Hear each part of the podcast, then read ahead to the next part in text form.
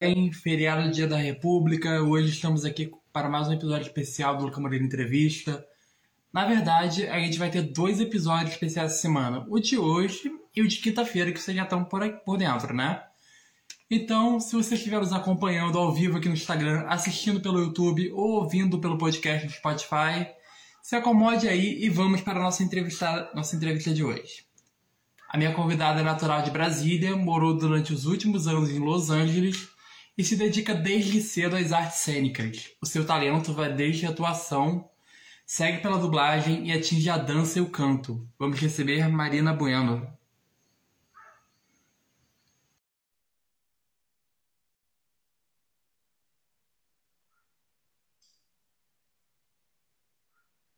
Oi, Mariana, tudo bem?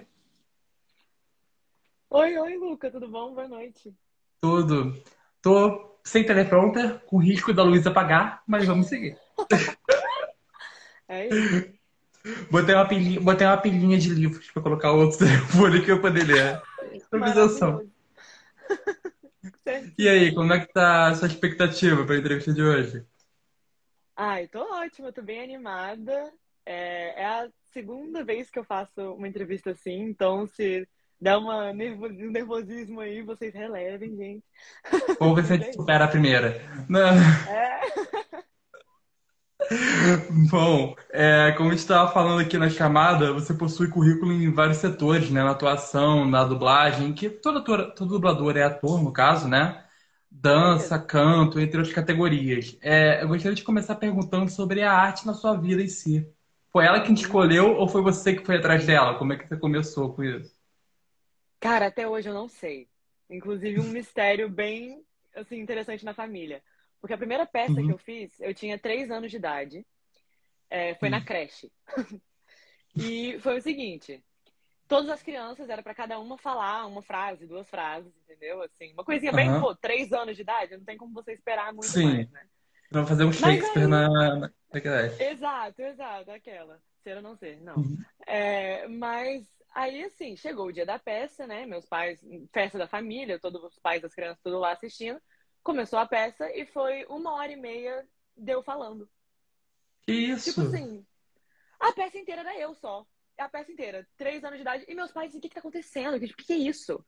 E os outros pais, assim, tipo, caraca, quem é essa menina? Quem são os pais dessa menina? Como que foi isso e tal? Veio as professoras parabenizar meu pai e minha mãe por ter ensaiado comigo. Minha mãe, eu não sabia.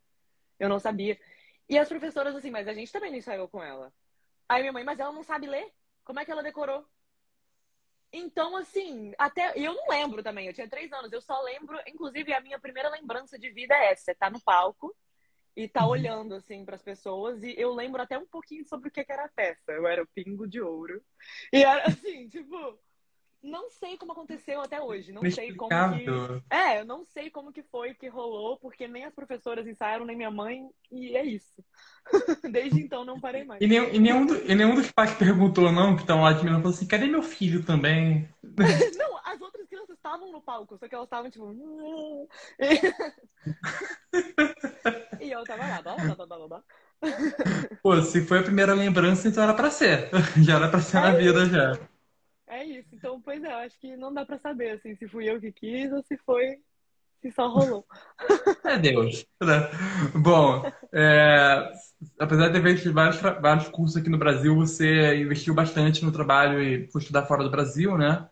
Isso. precisamente em Los Angeles, que é justa a cidade que se concentra nos principais estúdios, né? Produtoras de Hollywood. É, Exato. pode contar um pouco como foi essa mudança de vida e como isso alimentou a sua busca pela arte? Nossa, com certeza, muito. Primeiro que é provavelmente a mudança mais drástica que eu já passei na vida até agora. Tudo bem que eu tenho 22 anos, mas assim, é, ir sozinha para outro país com 18 anos, um país que você não conhece ninguém, que não tem família, não tem nada, que não é da sua língua mãe, né? Tem, Sim. cara, que a cultura é diferente da sua. Tudo bem que não é tão diferente assim como outros países, mas mesmo assim eu senti bastante. É, e é muito, assim, é uma coisa que parece tão grande, né? Quando você fala Aham. todas as, as etapas do processo. Mas eu lembro que na época, quando eu escolhi, foi uma coisa que pra mim foi tão lógica, foi tão tipo. Eu olhei os cursos que existiam no Brasil, no Rio, em São Paulo e tal, e na época não tinha assim um, um curso que fosse baseado nas, em todas as técnicas que eu queria aprender de atuação. Uhum. Porque é o seguinte, o pai da, da atuação é um russo chamado Stanislavski, o pai da atuação ocidental, né? uhum. né? Que é a que vocês uhum. veem na TV, nos filmes e tal. Tudo foi ele que, que inventou, assim. É aquele livro, A Preparação do Ator, se não me engano, eu já li Isso! É isso mesmo, é isso mesmo. ele tem, é, assim, uns seus 12 a 15 pessoas que ele né, foi professor mesmo dessas pessoas. E essas pessoas criaram seus próprios métodos em cima dele. Dessas 15 pessoas, umas 12 foram para os Estados Unidos e criaram seus próprios estúdios com as suas técnicas realmente para ensinar para a galera. E aí fui, eu fui ver isso, eu falei, cara, aqui no Brasil a gente, a gente tem cursos muito bons e a gente tem preparação boa? Tem. Mas são muito diferentes e não eram baseados nessas técnicas que eu queria muito aprender. Então eu fiz a minha pesquisa e eu falei, gente, a melhor coisa que eu faço é ir mesmo. Consegui uma bolsa, ralei, ralei, ralei, ralei. Consegui uma bolsa sensacional que sem ela eu não teria conseguido ir, assim, não teria como, né? Que a gente não é uhum. feito de dinheiro. Mas é, consegui ganhar uma bolsa para uma escola chamada New York Film Academy. Só que eu escolhi o campus de Los Angeles, porque o de Nova York era mais focado em teatro musical. Entendi. E assim, não que eu não ame, amo. Inclusive, tô fazendo uma oficina agora no Rio de Janeiro de teatro musical maravilhosa. Mas é, eu queria mesmo atuar na TV e nos filmes e teatro e tal, e, e não tanto ir para esse lado do teatro musical, que é diferente, tem uma atuação diferente. E aí eu escolhi o campus de Los Angeles e que faculdade! Nessa faculdade eu tive aula com professores que tiveram aula com os criadores dos métodos. Então é literalmente ir direto à fonte, né? Porque a maioria das galera, dessa galera que já criou esses métodos morreu já. Então, Sim. assim, não tinha como eu ter aula com eles, mas eu peguei a segunda melhor coisa, que era ter aula com quem teve, né? Exato. E foi para mim, nossa, incrível, me deu uma bagagem incrível. E, cara, a minha escola, a faculdade, o campus da minha faculdade, deixa eu só descrever a cena para você. Era assim, ó. O bairro tá aqui. Aqui tá no lugar onde eu morava. Aí atravessa a rua é o prédio da, um dos prédios da faculdade. Todo esse terreno aqui é a Warner Brothers. E do lado da rua é a Universal. Então, assim, pensa ficar quatro anos indo pra escola todo dia, bem assim, né? que... E nunca cansava de olhar, né? Nunca, nunca. E eles sempre trocam, assim, as, as propagandas que tinha dos próximos shows que eles iam filmar, dos próximos filmes. Então, às uhum. vezes, eu sabia que ia ter alguma novidade vindo, porque eu via os caras de manhã cedo trabalhando para tirar o pôster antigo. E eu ficava assim, ih, tá vindo show.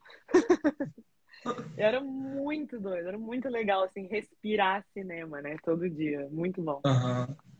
Bacana. É... Bom, durante esses anos, foi de 2018 a 2021, se me corrija se eu estiver errado, é, você como a gente falou, foi bacharelado em atuação né, pela New York Filmes.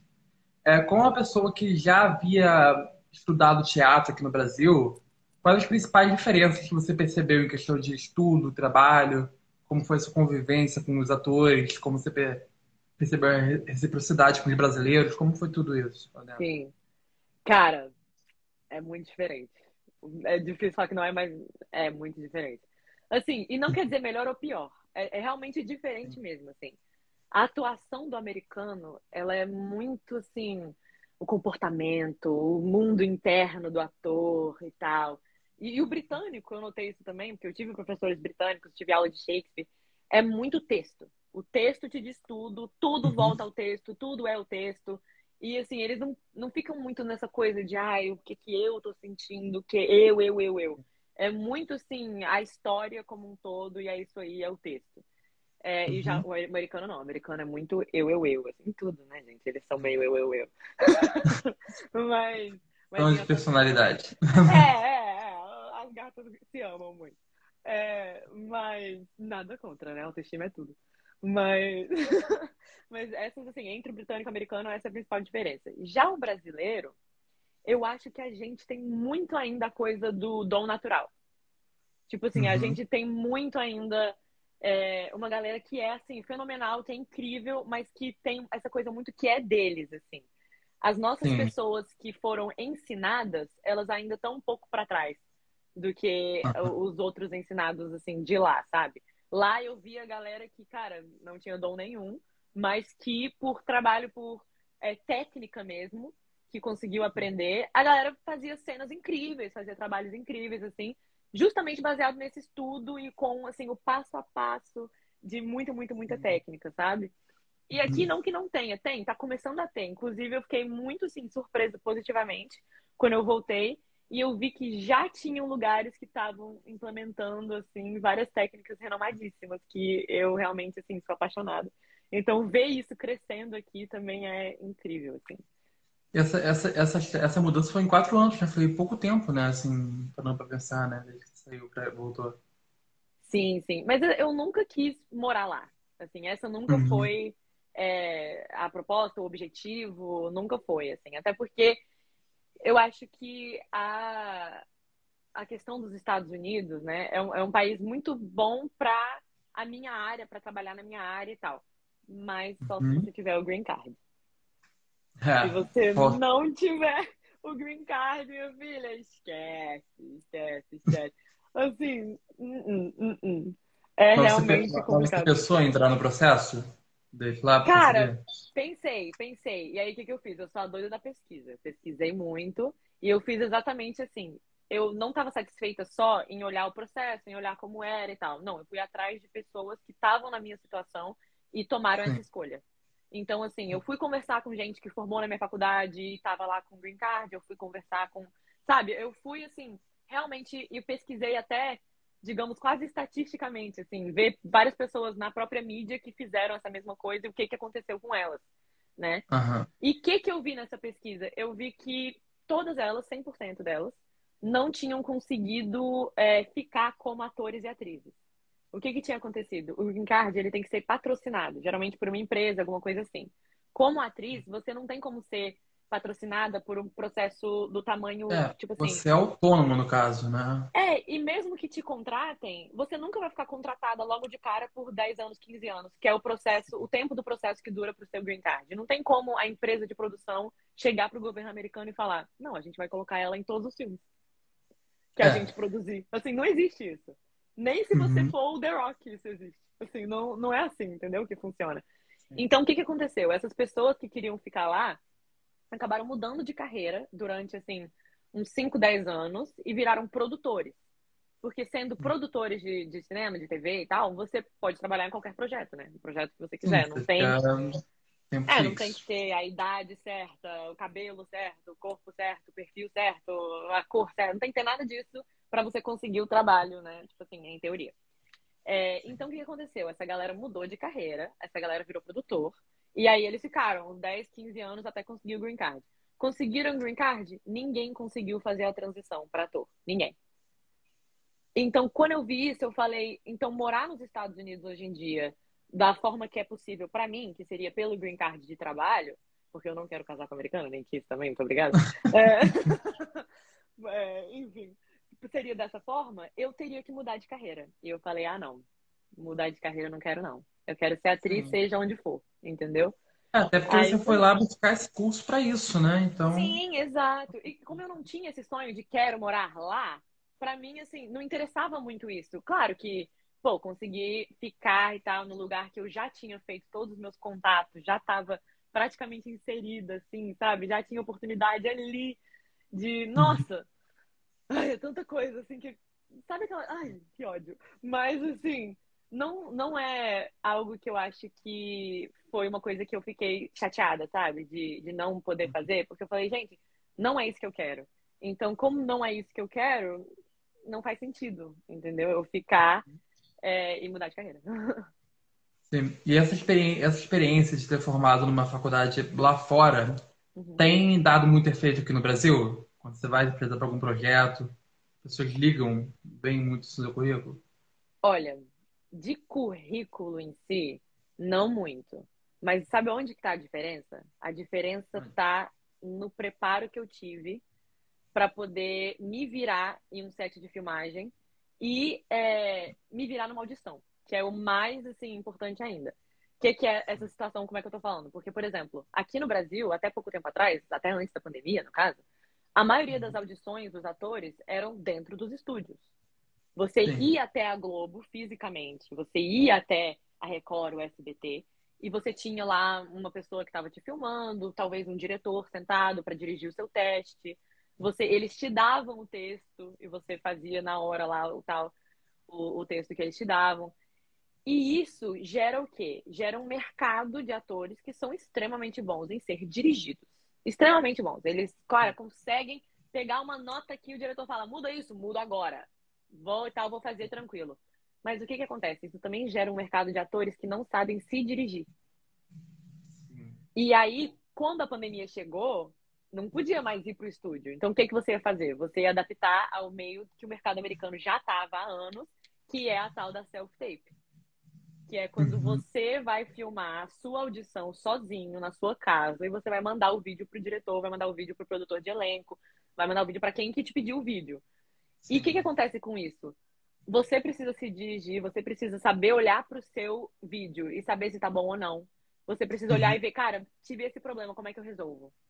E você não tem alguém lá para te ajudar, você não tem é, nem alguém da equipe para te ajudar. Você tem que se filmar, você que tem que montar a luz, tem que montar o som, você tem que saber como é que tá atrás, como é que sabe, assim, são várias preocupações que o ator daqui não estava preparado para ter e que teve que ter do nada por causa da pandemia. E lá, isso sempre foi o normal. As audições pessoais, assim, em pessoa, que eu digo pessoalmente, né? É, eram muito raras. Era só quando você já estava numa parte do processo que era muito avançada. Então, poucas pessoas iam fazer essa audição lá pessoalmente com a galera. Então, Sim. eu só treinei isso. Eu treinei me dirigir, eu treinei fazer isso sozinha, ter esse conhecimento, conseguir produzir essas coisas e fazer um bom trabalho. Então, assim, Sim. isso gerou para mim, eu acho que uma vantagem nesse mercado, meio que querendo ou não, assim. E a outra uhum. coisa que eu achei que para mim foi a maior diferença é as aulas de interpretação de texto que eu tive na minha faculdade. Porque a maioria dos cursos daqui não tem essa matéria. E isso para mim é loucura. Tipo assim, como assim? Porque o script de um filme, ele antes de mais nada, ele é um documento. Ele não é só um, uma uma, um exercício criativo, sabe? Ele não tem só a parte da história e tal. Você tem diversas coisas que você pode tirar daquele roteiro que estão no cabeçalho, que estão no número de páginas, que estão, sabe? Uhum. Tipo assim, tem diversas coisas que eu sei enxergar porque eu tive a aula de o que que significa isso num roteiro. E eu acho que aqui a maioria dos cursos nunca passou por isso, nunca teve essa aula, nunca ensinou isso para um ator. E, cara, isso é uma vantagem gigante, porque esses dias mesmo eu recebi uma audição para uma série, é, que eu não posso falar qual é, não posso falar de quem, porque realmente existem contratos que a gente assina e é uns é Mas, e eu não quero que. A gente vai tentar descobrir. eu só falo depois que sair a série. Eu, eu não falo, não falo. Mas, é, um, né, um script, né, que eles mandam para uma audição. E nesse script estava escrito em cima lá interior, casa de fulano, cena tal, meio do dia. Ambientação. É, tudo, tava tudo lá bonitinho. Uhum. E tava também a folha do script com a página que tava o, o, o, roteiro. Ou seja, no caso, esse seria a página mais ou menos assim, 16, 17, se eu não me lembro, tipo, bem. Era mais ou menos isso que tava a, as páginas da audição. E aí, só com essa informação, eu já sei muita coisa. Porque tava lá, tipo assim, cena 5, uma coisa assim. E, a, e o número de páginas já me fala o quê? Que eu tô no meio do episódio, eu não tô no início, eu não tô no final. Então, se eu tô no meio do episódio, tem o que tá acontecendo lá, muito provavelmente não é ainda o clímax. Porque o clímax de uma série episódica acontece no final. Uhum. Então, assim, isso já informa minhas escolhas como atriz também. Porque se eu tô numa briga, eu tô num confronto, muito provavelmente a briga maior e a pior vai ser depois da minha cena, não vai ser na minha cena. Sim. Então você tem níveis de intensidade aí que você já regula. A outra coisa é, cara, eu tô no interior, eu tô dentro da casa de alguém. A casa é do nome que aparece lá no script também. Se esse nome tá no script e eu tô falando com essa pessoa e a casa é, do, é dele que eu tô falando, e dentro do script tem alguma coisa de uma, um conforto do meu personagem com dele? Será que eu moro lá também? Será que é a minha casa? Porque sim. se é a minha Qual o relacionamento? Casa, sim, se é a minha casa, eu vou me comportar diferente do que se eu estiver na casa de outra pessoa. Sim. Assim, as, as minhas liberdades, como que eu vou estar. Então, assim, tem diversas coisas, o tempo, a hora do dia, sabe? Tipo assim, me informa muita coisa também. Porque se eu estiver brigando com alguém de madrugada e eu, eu estiver na casa de outra pessoa, provavelmente não vou estar assim, caraca, essa eu vou estar nossa senhora. Uhum. Tipo, é uma, é uma coisa mais baixa, não é? Só tem várias escolhas que você faz que são informadas por pequenas pistas, assim, que você pega do roteiro e que a maioria dos atores passa batido, porque não foram ensinados esse trabalho investigativo, sabe? Eles vão direto para o diálogo e direto para o que está acontecendo na cena. Esse, que, essa né, técnica né? te deixa mais preparada, né, para essas coisas. Sim, e, te, e, você entrega, na minha opinião, um trabalho um pouco mais completo, né? Porque você considera tudo que vai montar aquele momento. Então, acho que você está mais preparado para fazer escolhas que você pode justificar, que você pode bancar e que você pode acreditar que estão corretas.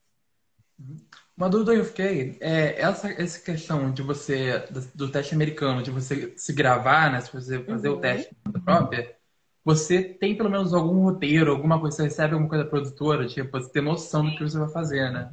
Não, sim. Então, é, tem vários tipos de testes, né? E tem testes que são para grandes empresas, grandes estúdios e tal, que são completamente diferentes de testes que são para uhum. filmes estudantis ou produções independentes, né? Sim. Dependendo da situação. Porque, por exemplo, é, teve um teste que eu fiz lá fora que foi para uma coisa que quem estava oferecendo era a Disney. A uhum. Disney, eles, para esse tipo de teste que eu, do que eu fiz, eles não mandam o roteiro da coisa que você vai fazer. Eles mandam, por exemplo, uns roteiros genéricos, mais ou menos parecidos com algo que você possa estar tá fazendo, porque eles não querem que você saiba o que, que você vai fazer ainda. É, questão de segurança também, né? Talvez deles, Sim, né? Exato. E assim, então o que, que eles fazem? Eles pegam um roteiro que dá para eles a noção de se você consegue ou não fazer esse tipo de personagem, ou esse tipo de humor, ou esse tipo de drama, seja o que for que eles estão querendo buscar. E eles te dão esse roteiro com outros nomes, outros relacionamentos, outras coisas. E aí você faz o, a audição é, com esse roteiro, sabendo que esse roteiro não é de nada. Assim, não é de nada que eles estão fazendo, que eles estão publicando, não é de nada. É algo, é... é algo próximo, mas não é o que eles vão fazer realmente, né? Isso, isso, exato. Não é do projeto que você vai gravar. É, e, ou você também tem a, as pessoas que mandam o roteiro mesmo, mandam. É, não todo, né? Claro, ninguém nunca recebe o roteiro. Sim. Se você recebeu o roteiro todo, que sorte. Porque uhum. não existe isso, não existe isso. É, você recebe geralmente uma, duas, três, quatro páginas de roteiro para fazer a sua audição.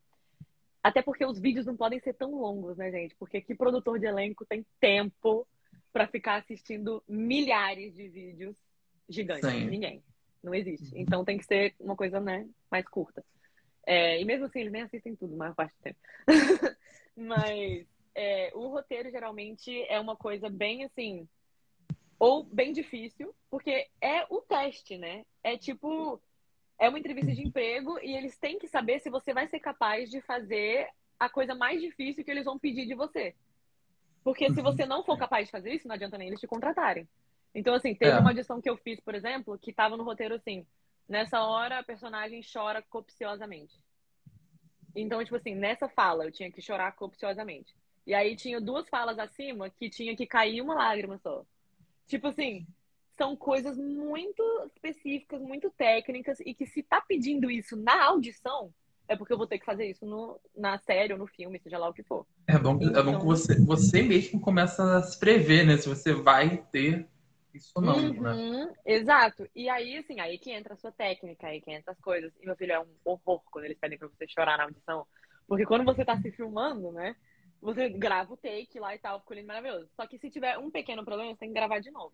Só que como você chorou copiosamente, você tem que limpar a cara, esperar um tempo para você voltar ao normal para poder gravar o próximo. Então, e refazer é. aquele choro, tipo assim, é um inferno, é um inferno, demora horas. Mas é isso, eu amo. Muito bom. E pior que não pode nem usar aquele truque, né? Do ketchup, né? Da, da aguinha, daquelas coisas. Não, não, não. Tem que ser no meio do vídeo, chora. É clichê, né? Que usa essa zoeira. Bom, é, falando um pouco de questão de cultura, o que você mais sente saudade aqui do Brasil? Quando você estava lá fora? Cara, teve para mim algumas coisas muito específicas que eu senti muita falta. A primeira eu acho que é bem clichê, que é assim, o quanto a gente é caloroso e nem percebe. Quando eu fui para lá que eu, que eu vi como que era diferente, assim. Eu lembro que eu passei os primeiros dois, três meses lá achando que todo mundo me odiava. Porque, assim, a maneira que eles te tratam é legal, é educada, mas não é igual aqui. Assim, Sim. sabe? Aqui você vai comprar uma roupa numa loja, a vendedora já chega e fala: Oi, como você está? Tá nova, tá linda. Sabe, tem todo um negócio, até te dar um abraço quando você vai embora, às vezes. Tipo assim, tem toda uma, uma coisa assim. Lá Parece que é, é uma amizade de cinco anos já com a pessoa. Exato, e isso é normal por aqui, né? Lá não uhum. existe. Não existe, não existe isso. E a relação aluno-professor também lá é bem diferente, porque é muito, tem uma hierarquia muito grande, tipo, o professor não é seu brother. Uhum. Assim, ele, sabe, não tem. E eu era muito amiga dos professores no ensino médio, assim. Sempre... Meu pai é professor, então eu sempre tive essa coisa, assim, de até ter uma amizade, né, com meus professores. Até hoje, amo eles, assim, de paixão e tal. E até consegui fazer amizade com os professores de lá, porque eu não desisti. Mas é diferente a maneira que eles se comportam, a maneira que eles se relacionam. E eu acho que a parada de relacionamento também, assim, pessoal, tipo, o dating deles, né, lá, o namorando uhum. e tal, essas coisas eu senti, viu? Porque, pelo amor de Deus, aconteceu duas vezes eu receber mensagem de meninos falando assim: a gente precisa terminar, porque você não tá me dando atenção. E eu assim. A gente tava junto? Eu não sabia. Eu não namoro sabia. de colégio? Não, Parece eu, namoro de colégio. Tipo assim, oi, eu fiquei, tipo, como assim? Terminar o quê? Tipo, o que que tá acontecendo? E era porque tudo pra eles lá é date, tudo é date. Então, se você vai no supermercado com o menino, tipo assim, ah, eu vou comprar, fazer minhas compras do mês, você tem carro, a gente vai junto, eu não tenho carro, então é isso, a gente mora perto e tal, obrigada pela carona. Isso para ele era um date, entendeu? Tipo assim, e, e eu assim, gente, nunca nem tentou me beijar, nunca nem segurou na minha mão, tá aqui, tá. Ei, que isso? Sabe, para mim não fazia sentido nenhum, assim. A, a, demorei pra, pra pescar, que eu falei, tipo assim, isso não é um date. Tipo, fica calmo. Porque era muito doido, era muito, muito, muito doido esse tipo de interação, assim. Mas tudo bem que foi só duas vezes. Talvez eles sejam meio malucos e não todos, né? Também não é, a gente não sabe se a cultura é. regional é dele. Sim, né? é, a gente não sabe, a gente não sabe. Se eu que tava Aí depois disso você pode andar só sozinha, né? É, sim. É. No mercado sozinha. Nem, nunca mais. Não, quero na farmácia, não quero. Não quero na farmácia, não. Muito obrigada. Pô, Bom, quando você estava cursando a faculdade, simultaneamente você também iniciou um grupo de dança, né? Por seis semestres. Isso. Como aconteceu essa aproximação com a dança, canto, e ela já, já existia antes de você ir lá para os Estados Unidos?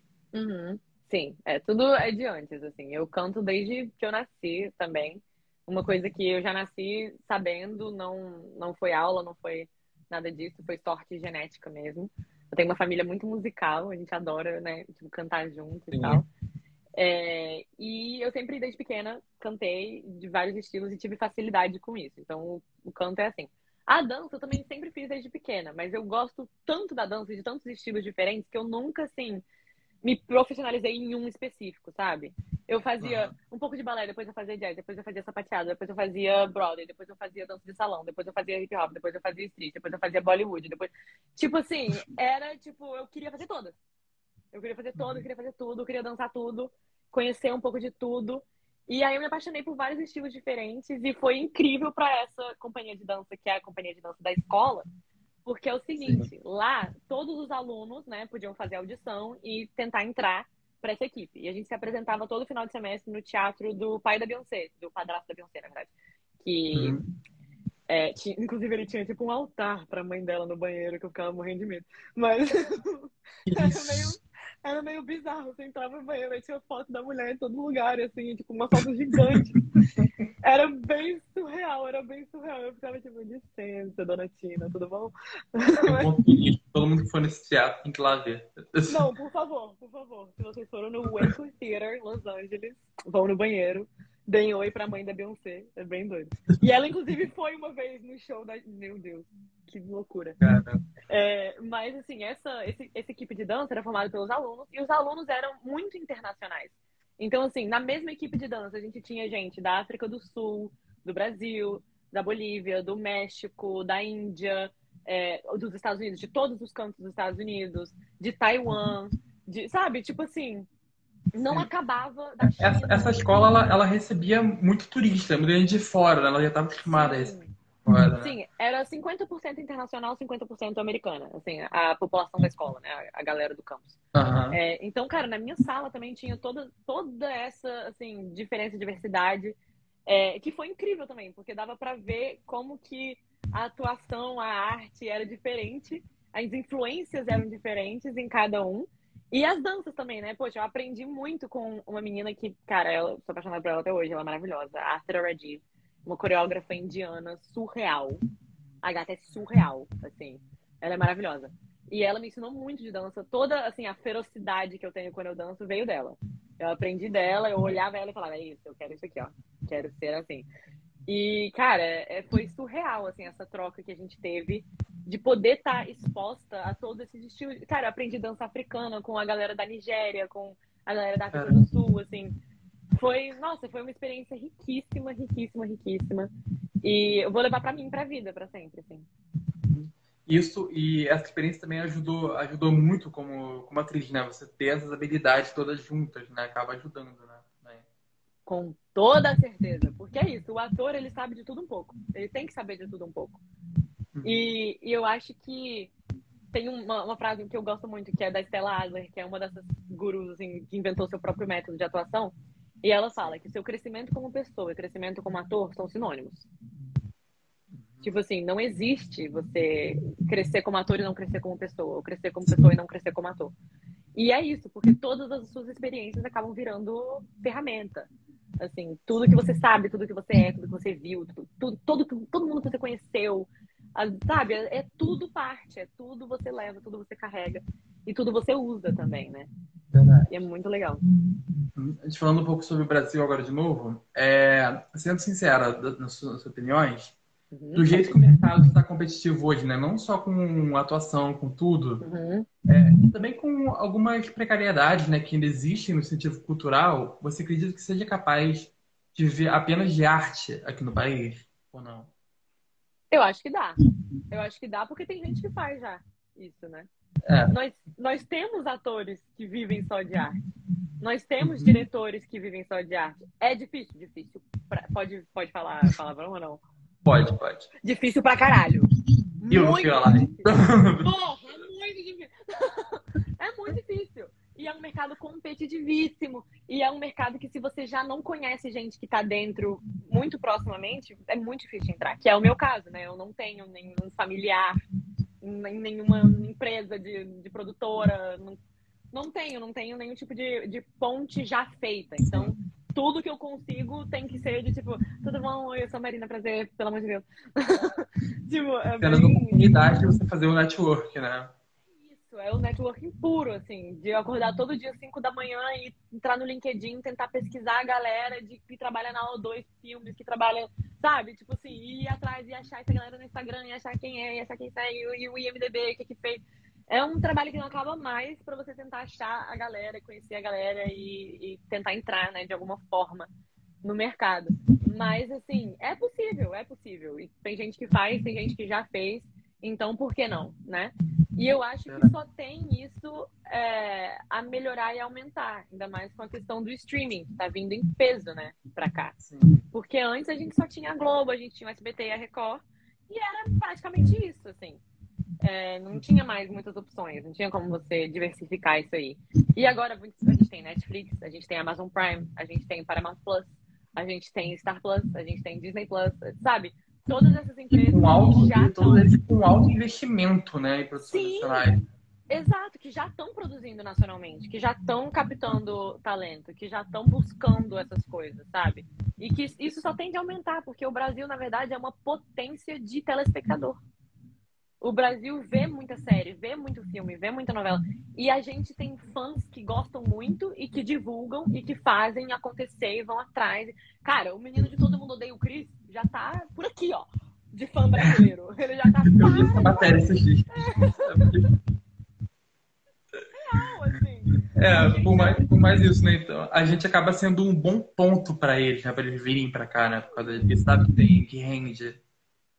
Exato, aqui vai render, sabe? Aqui vai render. E a gente só tem o que crescer também. Eu acho que isso é, é ótimo nesse sentido, assim. É um mercado muito emergente. O um mercado de roteirista, cara Era um trabalho que não existia antes aqui no Brasil. E agora, nossa, a gente está precisando muito. É muito legal isso. É, bom, existe uma área dentro da atuação que eu pessoalmente acho admirável, né? Por causa quando ela exige, né? Essa da dublagem. Uhum. Que você consegue passar, que você consegue passar sentimentos, personalidade, tudo aquilo para o seu vocal apenas, você não está tendo imagem, né? Como é o seu contato dentro desse setor e quais as dificuldades mais técnicas que ela apresenta em relação a em relação a estar no palco e outras mídias? Tá, ó. É o seguinte. Eu acho que do ponto de vista de quem está fazendo, né? É uma coisa que é um pouco diferente, porque a maioria das pessoas não sabe nem como é que funciona, né? A questão da dublagem. Quando a gente chega para dublar, né? Mesmo, porque é o seguinte, é, o termo todo é o voice over, né? Porque você não tem só a dublagem, você tem os personagens que você vai dar a voz em primeira mão. Que você uhum. vai criar, né? Que aí no caso seria a que vai ser animado depois.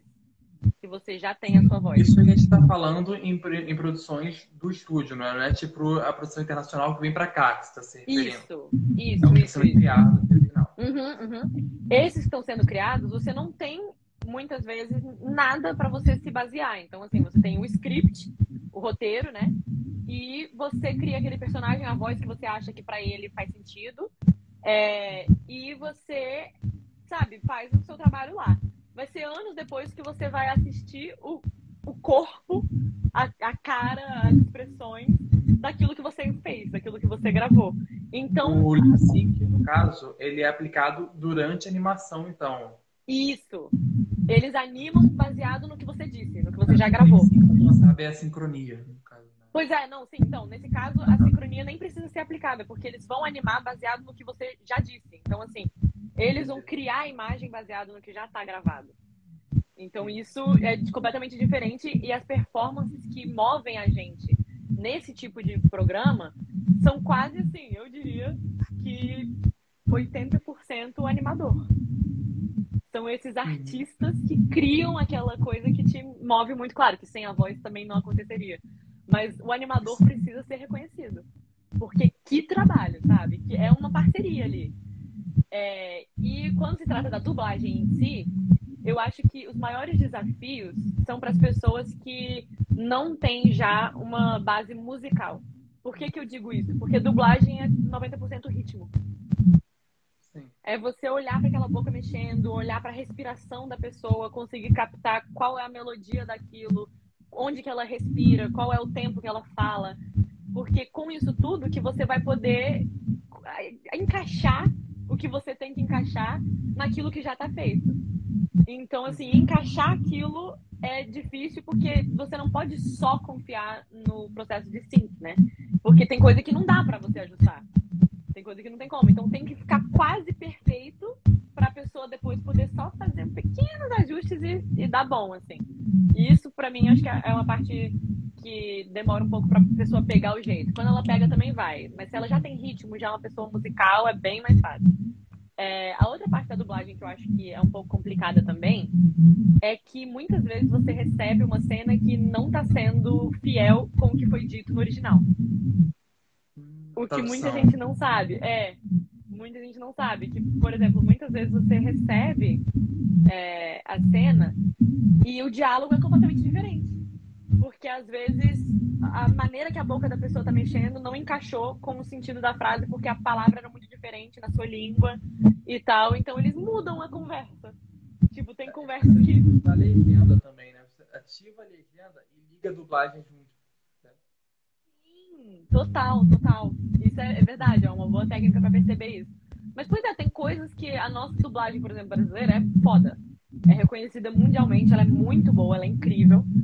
É, e, assim, ela, ela vem ganhando muito prêmios por, muitos prêmios por aí, né? Mas a gente cria um diálogos muito criativos, muito interessantes, muito engraçados, muito bons, que realmente, às vezes, até o próprio conteúdo não existe no original, assim, não é nem só a piada, é realmente o assunto não está sendo tratado no original. Então tem filmes aqui que são ícones pra gente e que lá fora foi assim, ah, ok, bom. Um exemplo é as branquelas. As Sim. branquelas, cara. No Brasil, todo mundo. Que isso? Segura, sabe? Tipo assim, as branquelas são icônicas pra gente. E pra eles, a galera, muita gente nunca nem ouviu falar. É. Pra, cada, eles... pra, cada, aqui, pra cada brasileiro já viu 10 mil vezes as branquelas. É isso. é isso. Lá eles, assim, não dão muita bola pras branquelas. Teve o contrário também. Você viu algum filme lá que uma produção que o pessoal ama lá fora e que aqui não é tão. Aqui não vingou muito? Você já viu isso também? Cara, eu acho que isso é um pouco mais difícil de acontecer. Porque a gente consome muito, né? A, a, cultura deles, as coisas deles. Então, o que faz sucesso lá geralmente vai fazer sucesso aqui também. Mas eu acho que tem algumas joias, assim, da Disney mais antiga que para ele morreu e pra gente fez mais sucesso, assim. Eu lembro quando eu era pequena que eu amava é, o Simba, a Lenda Sete Mares, que era aquele né, filme da Disney e tal, com Brad Pitt, Catherine Zeta-Jones, essas coisas assim, que era animado, né, claro, uma animação. E que quando eu cheguei lá, várias amigas minhas americanas nunca tinham ouvido falar. Assim, e eu lembro que aqui, criança, várias amigas minhas, amigos meus assistiam, já assistiram, gostam e tal. E quando eu pergunto pra galera, a galera lembra, já sabe o que, que é. Eu tipo, ah, é aquele pirata. Né? né. Eu, é, ele mesmo. E lá, ninguém sabe. Irônico, irônico é ser um produto da casa, né? Tem isso também. Né? Sim, exato, muito. Bom, é, dos trabalhos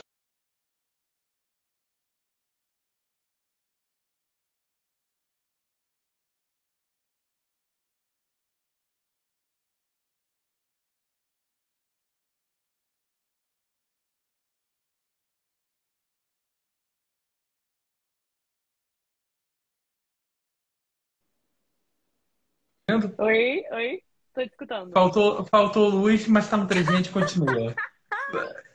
Eu sabia que alguma coisa ia acontecer, tava indo muito bem. Bom, é... é Bom, é, dos trabalhos. Valeu, Deus. Bom, dos trabalhos que você já fez, Existe uhum. alguma cena da qual você mais tenha sentido dificuldade em executar? Algum personagem que tenha te marcado de uma maneira especial? Uma coisa assim. Cara, tem vários, né? É difícil, assim, escolher. Eu acho que quando você ama o que você faz e quando você se dedica muito ao que você faz, sempre marca, né? De alguma forma.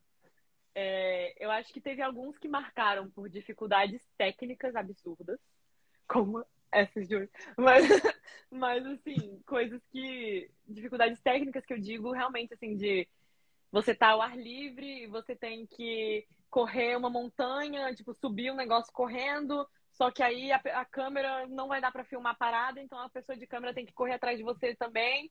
E aí, tipo assim, cara, teve um menino do som que tropeçou, e aí. Gente, umas coisas assim absurdas e um bando de doido correndo na montanha. Tipo, uhum. assim, não sabe, umas, umas coisas muito malucas, assim, que a gente faz para conseguir aquela filmagem, aquela cena, aquele take que vai ser ótimo e tal, que só a gente sabe que a gente passou. Tem muita coisa também maluca de filmagem que muita gente nem acredita que, que acontece, assim, que são dificuldades de, tipo, não sei se você sabe, mas quando você tá fazendo uma cena com uma pessoa, conversando, um diálogo que tá pegando as duas pessoas, a câmera, você quase Sim. nunca tá olhando pra pessoa você geralmente tá olhando mais ou menos aqui, assim, ó. Tipo, é, se a pessoa não. tá aqui, você tá olhando aqui. É porque uhum. senão você fica completamente assim, ó. Entendi. E isso Aí a, a, câmera não consegue pegar a reação de vocês duas, né? Nem, exato, nenhuma das duas. Se as duas ficarem se olhando, não tem como. Então, geralmente, o que acontece é, eu olho para cá, ela olha para cá. Entendi. Mas na câmera parece que a gente Com tá o ângulo da câmera, o, o, a visão do espectador mostra que. O espectador acha que a gente está se olhando. Para ele, o olhar tá ali. Uhum. Mas a, a, gente não tá se olhando. Então, muitas das vezes, você tá, tipo assim, tendo uma cena muito emocionada, tipo, uma coisa muito, uma conexão muito grande, e você tá olhando para a orelha da pessoa, ou você tá olhando para algo do lado da cabeça da pessoa, e tipo assim, hum. por favor, me dá mais uma chance. Tipo, e é, é muito difícil você, tipo, manter a concentração no início, porque é, é muito. Você quer olhar pra pessoa, você quer olhar no olho dela, mas você não pode. Você tem que estar muito. No, no caso, é, você tem que estar muito envolvida já na cena, né? Pra você conseguir fazer isso, né? Sim, né? sim, sim, com certeza. E passar essa conexão quando ela realmente não tá acontecendo, né? De verdade, assim, teoricamente. Uhum. Porque realmente você não tá olhando pra pessoa, você não tá ali olho no olho, você tá olho na orelha.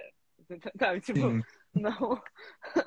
é muito esquisito esse tipo de, de cena, assim. E é o que mais acontece, porque toda cena que é gravada dessa forma, ela geralmente é assim por conta assim. de ângulo, por conta de, de câmera mesmo. É, muito é... exato. São umas coisas que a gente vê no que a gente que. A próxima pergunta é sobre isso, hum. mas que a gente, como está vendo o filme, a gente não faz ideia de, da complexidade que é aquela cena, né? Que a gente tem cinco minutos e você vê como foi para gravar aquilo. Sim, é. Isso é, nossa senhora, isso é a maior verdade de todas, assim. Quando eu falo pra galera que um trabalho de atriz geralmente são trabalhos de 12, às vezes 16 horas por dia, muita gente fica assim, não, você tá mentindo, não é possível. Tipo, o que, que você faz esse tempo todo? Eu falo, gata. Você precisa de ajuda? É, é tipo... Quando você dorme? Eu também não sei. Assim, hum. é muito complicado, porque a maioria das coisas é que, tipo assim, tempo é dinheiro, né? Você tem aquela locação por cinco dias e você tem que filmar 20 cenas. Nisso, Sim. você tem que fazer caber. Então, os seus dias acabam ficando enormes. Dias de trabalho enormes, enormes, enormes, enormes. E, assim, uhum. é muito é muito complicado de você explicar isso para pessoa que não tem nenhum contato com esse ramo, porque parece uma coisa muito glamurosa, né? E, assim, uhum. não é. Não é, não é mesmo, não é mesmo, não é mesmo. E acho que muita, muita gente só vê esse lado da, tipo, ah, você vê as entrevistas, você vê é, a galera no tapete vermelho, você vê essas coisas, e isso é 2%, sabe, da, de tudo, assim. É só, é, só, é só essa vida maravilhosa que eles têm, né? A gente fica pensando essa. Exato, questões, exato, exato. Exatamente. Bom, a próxima pergunta é, é até falando sobre uma experiência sua, que a sua carreira profissional não ficou apenas na frente das câmeras, né? Como você também teve cargos de assistente de direção, né? Alguns projetos. É, muitas pessoas, quando que eu falei, quando assistem um filme, acompanham uma novela, série, acabam não tendo muita noção da quantidade de profissionais que também estão envolvidos, como você falou do pessoal da câmera, detalhes que existem para conseguir entregar aquele uhum. resultado final, né? A gente acaba. Um filme, tipo, Titanic, vê em três horas, né? Eu tô falando de um filme mais longo. Mas se você for ver o make-off, é uma coisa enorme. É, como, como foi poder visualizar o projeto desse outro ângulo, por trás das câmeras, na produção? Cara, tem um valor imensurável. Assim, para todo mundo que quer fazer qualquer trabalho dentro de um projeto, assim, cinematográfico ou até teatral, é muito colaborativo. Não se faz cinema sozinho. Não tem como. Entendeu? Uhum. E você entender o trabalho dos outros à sua volta te faz uma profissional muito melhor. Porque, assim, você aprende a como facilitar a vida dos outros. O que é muito bom, assim, para qualquer profissão, né? Você ter esse entendimento. Mas é. principalmente na nossa que é uma coisa tão trabalhosa, tão técnica, tão cuidadosa, que uma coisinha dá errado, você não pode usar nada que foi feito, uhum. sabe? E assim, tem um, um, trabalho específico que eu já fiz, eu acho que as pessoas que têm esse trabalho são heróis. São heróis que não têm o crédito que merecem, que é o continuista. Porque o que, que essa pessoa faz? Essa pessoa, ela tem na frente dela um, papel, né, e tal, geralmente, ou digital hoje em dia, mas tem gente que ainda faz papel e essa pessoa senta do lado do diretor. E o trabalho dela é olhar, por exemplo, ela tá lá com o script na mão e ela tá acompanhando a cena igual o diretor. Uhum. Aí, quando o ator, se for uma cena de diálogo, por exemplo, aí a atriz A pega o copo de café com a mão direita na fala X e ela coloca, ela toma um gole do café na fala Y e ela coloca o café na mesa de volta na fala Z. Aí essa pessoa vai e anota tudo isso enquanto isso está acontecendo. E também anota o que a outra pessoa em cena está fazendo. Tudo, todos os movimentos que fez. Se virou, se Durante toda a, perna, cena ele tem que estar... Tá toda a cena. Legal. Até falar corta. De ação a corta. E tem que estar tá uhum. anotando tudo isso. Anota tudo que a pessoa fez. Se ela trocou uma, pra, uma palavra ou não. Se a perna cruzou, descruzou. Se, assim, anota tudo. Se o cabelo estava aqui ou se o cabelo estava aqui. Se ela mudou o cabelo no meio da cena, se não mudou. Se, assim, anota tudo, tudo, tudo, tudo, tudo, tudo de todo mundo que está envolvido. E isso, tô falando só numa cena de duas pessoas. Imagina uma cena de várias. Imagina uma Sim. cena ao ar livre. Imagina é porque aí se for no próximo take, é, quando recomeçar a continuação, tem que estar tá tudo certinho para não. E mais, não só tem que estar tá tudo certinho quando começar, como tem que ser tudo replicado, idealmente, de forma idêntica. Por quê? Porque a cena não é feita só daquele take, daquela visão. A gente tem o take que pega as duas pessoas, a gente tem o close-up de uma, o close-up da outra, a gente tem a master shot da, de, do ambiente. E tudo isso é gravado novamente e a gente tem que repetir, tem que fazer de novo e tal. Mas se, por exemplo, na, no master, o meu cabelo tiver assim e no meu close meu cabelo tiver assim, eu não posso usar um dos dois. Eu perdi todas aquelas horas de filmagem. Por quê? Porque quando eu cortar na edição para aquela parte da cena, vai estar. Tá vai ver a diferença da. Sim. Entendeu? Então você não pode usar aquilo. E porque senão a plateia percebe, você tira a plateia da história quando você tem esses erros de continuação. Quando a uhum. pessoa tava com um copo aqui na mão, ou tomou o um gole do café e já colocou na mesa, e no outro take ela ainda tava com um copo aqui quando ela fala que ela fala, você já não pode usar também o próximo, a próxima, é, o próximo take daquele ângulo. Porque um tem uma mão aqui, o outro, a mão já tá aqui. Então, assim, é uma coisa que essa pessoa tem que estar tá muito atenta. E ela chega lá e fala assim: você tem alguma dúvida do que, que você fez? Você tem alguma dúvida se a sua mão foi à esquerda ou à direita? Se você colocou o cabelo ali, se você não colocou. E tudo isso o ator tem que estar tá pensando em cena também, para ele poder replicar igual, para poder não ter esses problemas e não tornar a vida do editor um inferno, a vida do diretor um inferno, a vida do continuista um inferno. Porque senão essa galera toda vai ficar puta e não vai dar para usar vários takes que podem ter sido incríveis e brilhantes e ótimos e tal. E aí o que, que acontece? Essa pessoa também tem que olhar pro diretor e falar assim: qual take você gostou mais? Foi esse, foi esse, foi esse? Beleza, vou anotar aqui pro editor para ele usar esse, esse, esse, para ele dar mais atenção a esse, esse, esse.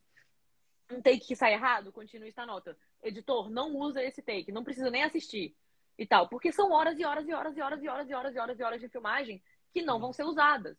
Então, assim, imagina um editor ter que assistir tudo que foi gravado para poder escolher os melhores sem essa, essas notas do continuista, sabe? Sem saber qual foi o take preferido do diretor, qual foi o take que eu tenho que seguir, adequar minhas escolhas e tal, para poder fazer bater.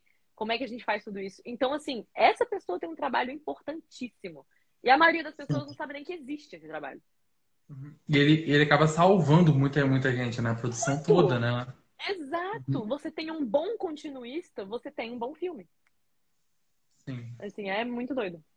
Uhum. Sobre essa curiosidade que você falou, de muita cena que não é usada em filme, né? Que vocês acabam uhum. descartando, tem muito material que fica por fora. Sim. Tem muito, muito, muito material que fica por fora. Inclusive, a gente até é, brinca, né, no meio, que a história, na verdade, ela é feita três vezes. Quando ela é escrita, quando ela é gravada e quando ela é editada. Caramba. Tipo assim, são três filmes diferentes. Esquece. e tem vários exemplos até de como que a edição é importante é, de filmes que todo mundo já viu e ama, mas que não tem ideia de como é que realmente aconteceu. Assim, tem dois exemplos que eu sempre gosto de trazer. Um é Atração Fatal, que aquela cena infame, né, que da perna cruzada e descruzada, que você vê certas uhum. coisas. Então, essa cena é, quando ela foi gravada, os atores falaram assim: que merda, que cena bosta, que horrível. Esse filme vai ficar horrível. A gente, nossa, terrível, cena péssima. Na edição, o editor fez o quê? Ele pegou as reações, os takes de reações dos atores e os takes de diálogo e ele trocou a ordem de tudo.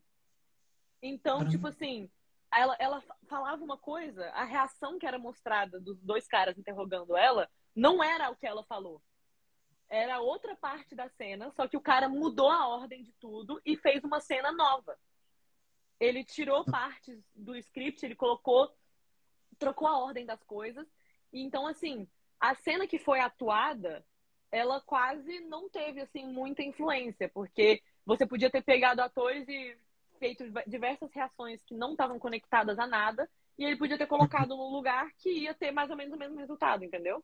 Mas ela foi feita na mesa de edição e ficou a cena icônica que é hoje, sendo que na hora que ela foi gravada todo mundo odiou, achou que o filme ia pro espaço. É, são, assim, são erros que acabam fazendo a história do filme, né? É que nem Mágico de Oz, sabe a história do Mágico de Oz? que iam tirar a música da Dorothy. E acabou Exatamente. ficando mais. Não, Exatamente. Ou aquele É. filme é, Apocalypse Now, eu acho, que tem o Marlon Brando, tem um bando de coisa assim. Esse filme, cara, ele tem, eu acho que são, tipo, 500 horas de filmagem, uma coisa assim, pra poder ficar um filme de uma hora e meia. Muito E impressionante. uma loucura, uma loucura. Tipo assim, é, dependendo da sua do seu método, de quanto dinheiro você tem, você descarta muita coisa. Muita, muita, muita coisa. Por isso que tem que fazer os reshoots também, né? Às vezes você descartou tanta coisa que você perdeu uma parte da história e você tem que filmar de novo pra poder Sim. conseguir fazer. Tem uma, tem uma falando de história, essa aqui é muito boa, você até me contou quando a gente se conheceu. Burlesque. Ah, sim. Teatro, você me contou essa história. Ih, peraí, por que eu sem- Ai, gente. Eita, Ah, aconteceu alguma coisa. Uma, a, a, Luísa até perguntou aqui que tá assistindo a gente, falou, Luca, Ah. você tá escuro. É, Não, Realmente. é, sim. ah, Pois é. tô sem luz nenhuma aqui em casa. Inclusive, se conhecer um advogado, me indica. Ih, ótimo. É, seus trabalhos. É, tem uma história interessante no nome bastidores, né? Você pode contar um pouco como foi, faz... como foi a aventura de fazer a Vânia? Posso. Ainda bem que eu não posso ser presa por isso, nem meus pais. Mas assim, a maior de idade, tá tranquilo. gente, enfim, é isso, é isso. Tá tudo certo. É, então, quando eu tinha meus 13 anos de idade, em Brasília, surgiu a oportunidade de fazer um musical profissional, que é, foi a versão brasileira do Burlesque, né? Que é aquele filme com a Cristina Aguilera, com a Cher e tal, que é maravilhoso, inclusive indicam, muito bom, assistam. É, e a gente, né, ia produzir, a gente não, digo, a- empresa, né, o Espaço Arte, ia produzir Aham. esse musical e tal, e eles iam fazer audições pra ele no dia seguinte. Eu descobri que ia ter audição, tipo, na noite da sexta-feira, a audição era no sábado de manhã. E aí tinha que preparar um monólogo, uma coreografia e uma e uma música, né? E era já uma música do filme. Então a minha sorte é que eu já tinha assistido o filme 500 vezes, então eu já sabia as músicas quase todas de cor. Então assim, a que eles me pedissem eu cantava. É, um monólogo, eu decorei o monólogo de Chicago rapidão, tipo assim, à noite. E a coreografia eu falei, vou improvisar. Não dá tempo de eu fazer uma coreografia. Então que eles não me peçam pra dançar de novo, porque se pedir pra dançar de novo eu não vou saber repetir. Entendeu? Tipo assim, vai ser isso. E também peguei uma música de Chicago pra poder fazer, porque eu falei, cara, eu vou fazer a audição com uma coisa que é parecida, que tem a vibe do filme, pra poder a galera ver que eu consigo fazer, que eu sei fazer. Só que tava escrito lá bem assim, proibido fazer audição se você tem menos de 18 anos. A audição era 18 anos ou mais, e eles queriam encorajar as pessoas que já fossem formadas na área pra fazer a audição. Enquanto isso, eu tenho 13 anos e eu estou no ensino fundamental. Tipo assim. Obviamente não sou formada em nada, mas eu falei, não posso deixar passar, porque não existia oportunidades como essa em Brasília na época. Então eu falei, cara, se eu quero ter a chance de cons- construir um currículo que seja, mínimo que seja, eu tenho que ir pra essa audição, tenho que passar nisso. Resultado. Uhum. Oito da manhã tava eu e meu pai lá, na fila, esperando. Eu cheguei tinha gente, cara, fazendo umas aberturas na parede, assim, tipo, uma galera meio já seminua, assim, já, uma- um, um ambiente bem interessante pra fazer essa audição. Uhum. Seu pai entendeu? sabia desse detalhe que era pra 18 anos? Sabia, claro que sabia. Eu mostrei pro meu pai e pra minha mãe. Eu ainda fiz eles assistirem à noite o que eu tinha preparado do monólogo e, da... e o monólogo falando, tipo assim, eu matei meu marido, talvez alguém. É isso, entendeu? Fiz assistir, eu falei, tá bom, gente, tá bom, ai meu Deus. Assim e tal. E eles me levaram sabendo de tudo. Eu não teria feito sem eles saberem, porque senão eu, eu ia, né, causar problemas pra eles depois também, porque eles são É. os responsáveis legais, né? Aham. Então, beleza. Aí que que eu- meu plano era o seguinte: eu falei, cara, cara de pau mesmo. Esse é o plano. Eu vou chegar, entregar minha identidade normal, minha identidade verdadeira. E se eles virem a data lá, se eles virem realmente que eu não tenho 18 anos, eu assumo, eu vou embora, beleza, não tem problema. Não sabia. Não. É, assim, ai, não, não eu, alguém é. me falou dessa audição, eu não li no jornal nada, eu só. Aham. Sim. Entendeu? Ia. Só que eles não viram. Eu entreguei minha, minha, minha, minha identidade, eles colocaram lá meu nome na lista e. Ah, ok, você é número dois de audição, boa sorte, vai. E eu, tipo assim, obrigada. E fui, entendeu? E fiz a audição. Ninguém me perguntou a minha idade também, nada. E aí eu falei, ótimo, eu não menti em momento algum aqui. Então, uhum. assim, não tem problema nenhum. Mas aí o que aconteceu? Eu consegui entrar. Quando eu entrei, eu falei, e agora? Eu tenho que falar. Mas eu não vou falar hoje. É porque iam, iam querer, iam ver, né? Isso uma hora, né? É, uma hora ia, uma hora ia descobrir, entendeu? Uhum. Uma hora eu ia ter que falar, porque a classificação indicativa da peça, da peça era 18 anos, eu tinha 13. Sim. Então, assim, não, tinha, ia ter alguma coisa aí, né? É. Uhum. Então, o que, que eu fiz? Eu falei, cara, eu tava para fazer 14 anos e a gente ia ficar um ano e meio ensaiando a peça antes de ir para a temporada, né? De, de realmente passar e tal. Então, o que, que eu pensei? Eu falei, vou pelo menos esperar eu fazer 14 anos, pra poder falar que eu tenho 14 e não 13 anos, porque já é pelo menos um ano a mais, é um pouco melhor. Aquela justificativa, né, de criança maluca, que tá tipo, não, mas um ano a mais. Não ia fazer diferença nenhuma. É, tipo nenhuma. Mas eu tava tipo, 14 anos já é adolescente, 13 anos é pré-adolescente. Tipo, a maluca, né?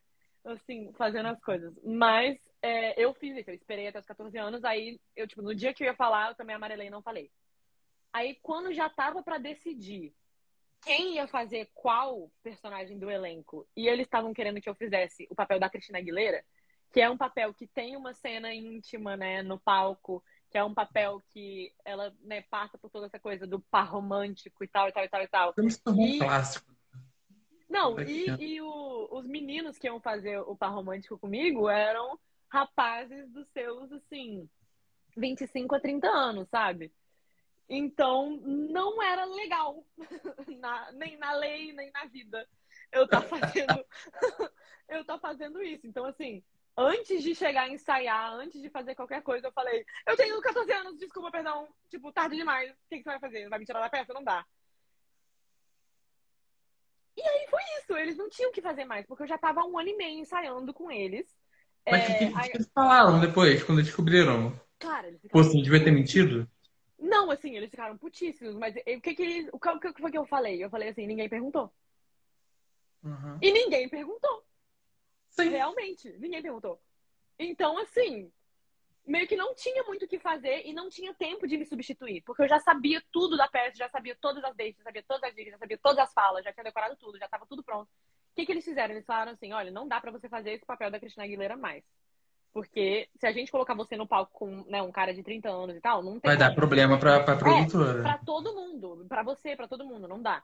É, e eu, obviamente, falei, sim, concordo, por isso que eu te falei, inclusive. Tipo, eu não ia falar se não tivesse essa cena, tá? Eu ia fazer o papel e foda-se. Mas, mas tinha essa cena, então eu mesma falei, olha, melhor avisar pra vocês, não é legal. É, é, eu, eu tenho 14 anos. É, mas assim, o legal também é, meus pais já sabiam, obviamente, eles sabiam de tudo, sabiam, uhum. to, viram todo o roteiro, viram tudo comigo, não tinha nenhum segredo nesse aspecto. É, então, eles mesmos foram lá e falaram: não, a gente sabia de tudo o tempo todo, tá aqui assinando tudo para poder deixar ela fazer a peça, tá tranquilo, pode ficar tranquilo e tal, beleza, não vai ter problema nenhum pra gente. Uhum. Aí o que, que eles fizeram? Eles adaptaram o roteiro um pouco, tiraram umas partes, assim, de tipo, nudez total é, da peça e baixaram a classificação indicativa para 16 anos, que foi o máximo que eles conseguiram fazer. É, e aí, eu com 14 anos, eles, eles tiveram que criar um personagem para mim, que é a Vânia, que na verdade é o Vance, né, na, no filme, é, que é o ex-marido da Tess, que acabou virando ex-mulher da Tess, ex-parceira é, de negócios e tal, que foi quem eu fiz, assim. Aí eles eu fazia essa pessoa no palco, eu fazia uma das dançarinas também, então assim, ainda dançava, né? Com o corsete, uhum. com as meia calça, Cara, salto. Como nossa. você deu um trabalho nessa produção? Gato! Sim, eu dei muita. Mas era a minha única chance, sabe? Era a minha única chance de, de construir o roteiro, de fazer, de acontecer, de estar de, de tá lá, de ter essa experiência. Então eu agarrei, entendeu? Eu fui. E aí foi o que. Eu poder fazer, poder fazer o remake, você fala, hoje eu tenho 22 anos, né? É, galera, hoje eu sou legalizada. Uhul. Tipo, dá pra gente fazer a cena. Mas o que aconteceu? Como eu era a pessoa que sabia cantar as músicas e conseguia cantar as músicas como eles queriam, é, eu cantava tudo lá do backstage. Eu cantava tudo de trás da cortina. As músicas da personagem da Cristina Aguilera, né? Também que, também que fazia um back vocal, né? Back vocal, né? Você falava, não, eu só... cantava a música toda mesmo. Eu cantava a música toda mesmo como se fosse, assim, um playback da pessoa que estava no sim, palco. Sim, playback. Isso. E, isso. Uhum. E aí a pessoa que estava no palco também cantava. Só que eu ajudava a menina a, a fazer a música inteira, sabe? Tipo, eu estava cantando as mesmas notas que ela pra soar da melhor uhum. maneira possível também. Uhum. Só que lá atrás. Então era eu trocando de roupa, cantando as músicas, um negócio assim e tal. e depois indo. Fantástico. Essa história foi maravilhosa. Tinha que botar a perna. Boa. Antes de finalizar essa entrevista, eu sempre gosto de fazer uma pergunta mais reflexiva, sabe? Hum, bom, é, considerando, toda, considerando toda essa trajetória que você já seguiu uhum. nesses seus últimos. Vou falar 20 anos, já que você entrou na creche, né? então. e pouco, 20 e poucos anos. 20 e poucos Minha anos. longa carreira, meus 20 anos de trabalho, sim. É, 20 e poucos anos. Como você imaginaria a Marina, a Marina Bueno sem a presença da arte na sua vida? Eu falei que essa era difícil. É, assim, eu acho que ela é, é difícil porque eu nunca tive que imaginar isso, né? Eu nunca tive que passar por isso. Eu nunca tive que ter essa, essa experiência de não ter arte na minha vida. Porque justamente eu comecei com três anos e nunca mais parei. Então, uhum. assim, não existiu um momento da minha vida que eu não tivesse é, esse contato e, e, isso, assim. Tanto que, você tem uma noção, eu não tenho, assim, plano de aposentadoria. O que, que eu quero fazer na, né, no futuro, assim? Eu quero construir minha carreira de atriz, ter uma carreira longa como atriz, uma carreira... Por isso que eu fui atrás de técnica, fui atrás de base, para eu poder sustentar essa carreira, né, no decorrer da minha vida inteira. Eu quero ter uma carreira, assim, que eu me orgulhe dela e que seja meio que até eu morrer, assim, eu vou estar fazendo um projeto, sabe? Mas eu também quero, quando eu já não conseguir ter aquelas 12 horas de trabalho e fazer aquelas coisas por limitações corporais, eu quero dar aula. Eu quero dar aula de atuação, eu quero estar tá nesse ambiente, eu quero estar tá com o roteiro na mão, sabe? Eu preciso dessa dessa coisa para mim, assim, não tem não tem outra opção, eu acho. É, é muito difícil até pensar nessa ideia, assim. E eu já até já tive muitas oportunidades de seguir outros, outros caminhos que não a arte. Eu fazia hum. simulação da ONU também, quando eu era criança. Eu fazia, desde os oito anos eu fazia, que era questão de diplomacia, né? Eu fui para Yale representando a minha escola para fazer a, a, a Y-Moon, né? Que é como se fosse a simulação deles lá de Yale. É, eu fiz essa, esse, esse currículo também. Eu fiz o workshop de anatomia na UNB, no curso de medicina, com um cadáver, com tudo isso. Tipo, eu tive essas, essas experiências em, em outras áreas, né? Em outras coisas. Mas mesmo quando eu tava vivendo aquilo, o que eu pensava era, cara, que incrível que eu tô fazendo isso agora, porque eu posso usar para algum projeto de atriz no futuro. Tipo assim, se um dia eu for uma médica na TV, eu sei. É, se secar corpos, eu espero que não, né? não sei, vai que eu sou uma serial killer, né? sabe? Mas eu não. Vai que eu vou fazer, não sei, né? Ou assim, sabe, eu tinha. Sabe, se eu for fazer uma advogada, eu já sei o jargão ah. jurídico todo, porque eu tô aqui vivendo isso. Se eu, sabe, assim, eu, eu todas as experiências que eu tenho na minha vida, elas de alguma forma servem para isso e eu já faço com esse de caso pensado, assim, todas as minhas habilidades. Até minha avó perguntou para mim, ela tem 95 anos, ela é uma poetisa, ela é maravilhosa. É, e ela perguntou para mim, ela falou, minha filha, você tem tantos dons, tantos tantas coisas que você é boa, você é boa na escola, você é boa na. Por que, que você quis ser atriz? Eu falei pra ela, vó, eu quis ser atriz porque eu queria ser tudo. E não dá tempo. Na vida não dá tempo de ser tudo. Então, o jeito que eu arranjei de ser tudo, pelo menos um pouquinho de cada coisa, assim, foi, foi essa. Foi atuando, foi ser, viver, viver um aquela vida. Viver um personagem a cada dia. Sim, viver aquela vida pelo pouco que seja, e aprender aquilo e saber aquilo e trazer para mim e, e, e, sabe, ter essas experiências e ter essas emoções que não são minhas, mas que eu conheço por conta dos meus personagens, seja ela quais forem, assim. É, e é isso, eu queria ser tudo, eu quero ser tudo. Eu ainda quero fazer tudo, eu quero viver tudo. E não dá tempo, a gente não tem tempo para isso. Então, foi a maneira que eu arranjei, sabe? De ser tudo e viver tudo. Foi maravilhoso. Mariana, muito obrigado por, por ter estado aqui comigo hoje. Adorei claro. muito essa entrevista. Não sei, superei a primeira. Já é. Muito obrigado, tá bom? Vou ligar agora para reclamar da luz. E para quem, para quem te conheceu a partir da agora da live, né? Onde é que a gente pode encontrar seu trabalho, redes sociais, sites, tem algum lugar que acompanhar você? Certeza. Eu acho que o Instagram eu tento manter um pouco mais pessoal, porque eu não quero, assim, é, não, sabe, eu não quero ter muito uma vida pública. Eu sei que eu sou atriz e tal, mas eu sou uma pessoa mais reservada. Então eu mantenho minha rede social mais assim. Mas o meu elenco digital tem um perfil que tem praticamente todas as atualizações do meu trabalho, que foi inclusive que eu te mandei, né, pra te mostrar as coisas da entrevista. Tem meus vídeos de dublagem, meus vídeos de atriz, meus vídeos de dançarina. Tem tudo lá. Tem, assim, a melhor maneira, eu acho, de você acompanhar é assim pelo elenco digital, que é elenco digital barra Marina Bueno. Se você pesquisar no Google, Marina Bueno, elenco digital, você vai achar o primeiro perfil. Elenco digital, para quem não sabe, é uma rede social, né? Como se fosse um negócio. Um é uma plataforma. É uma plataforma para atores e para produtores de elenco para poder criar trabalhos, né? Assim.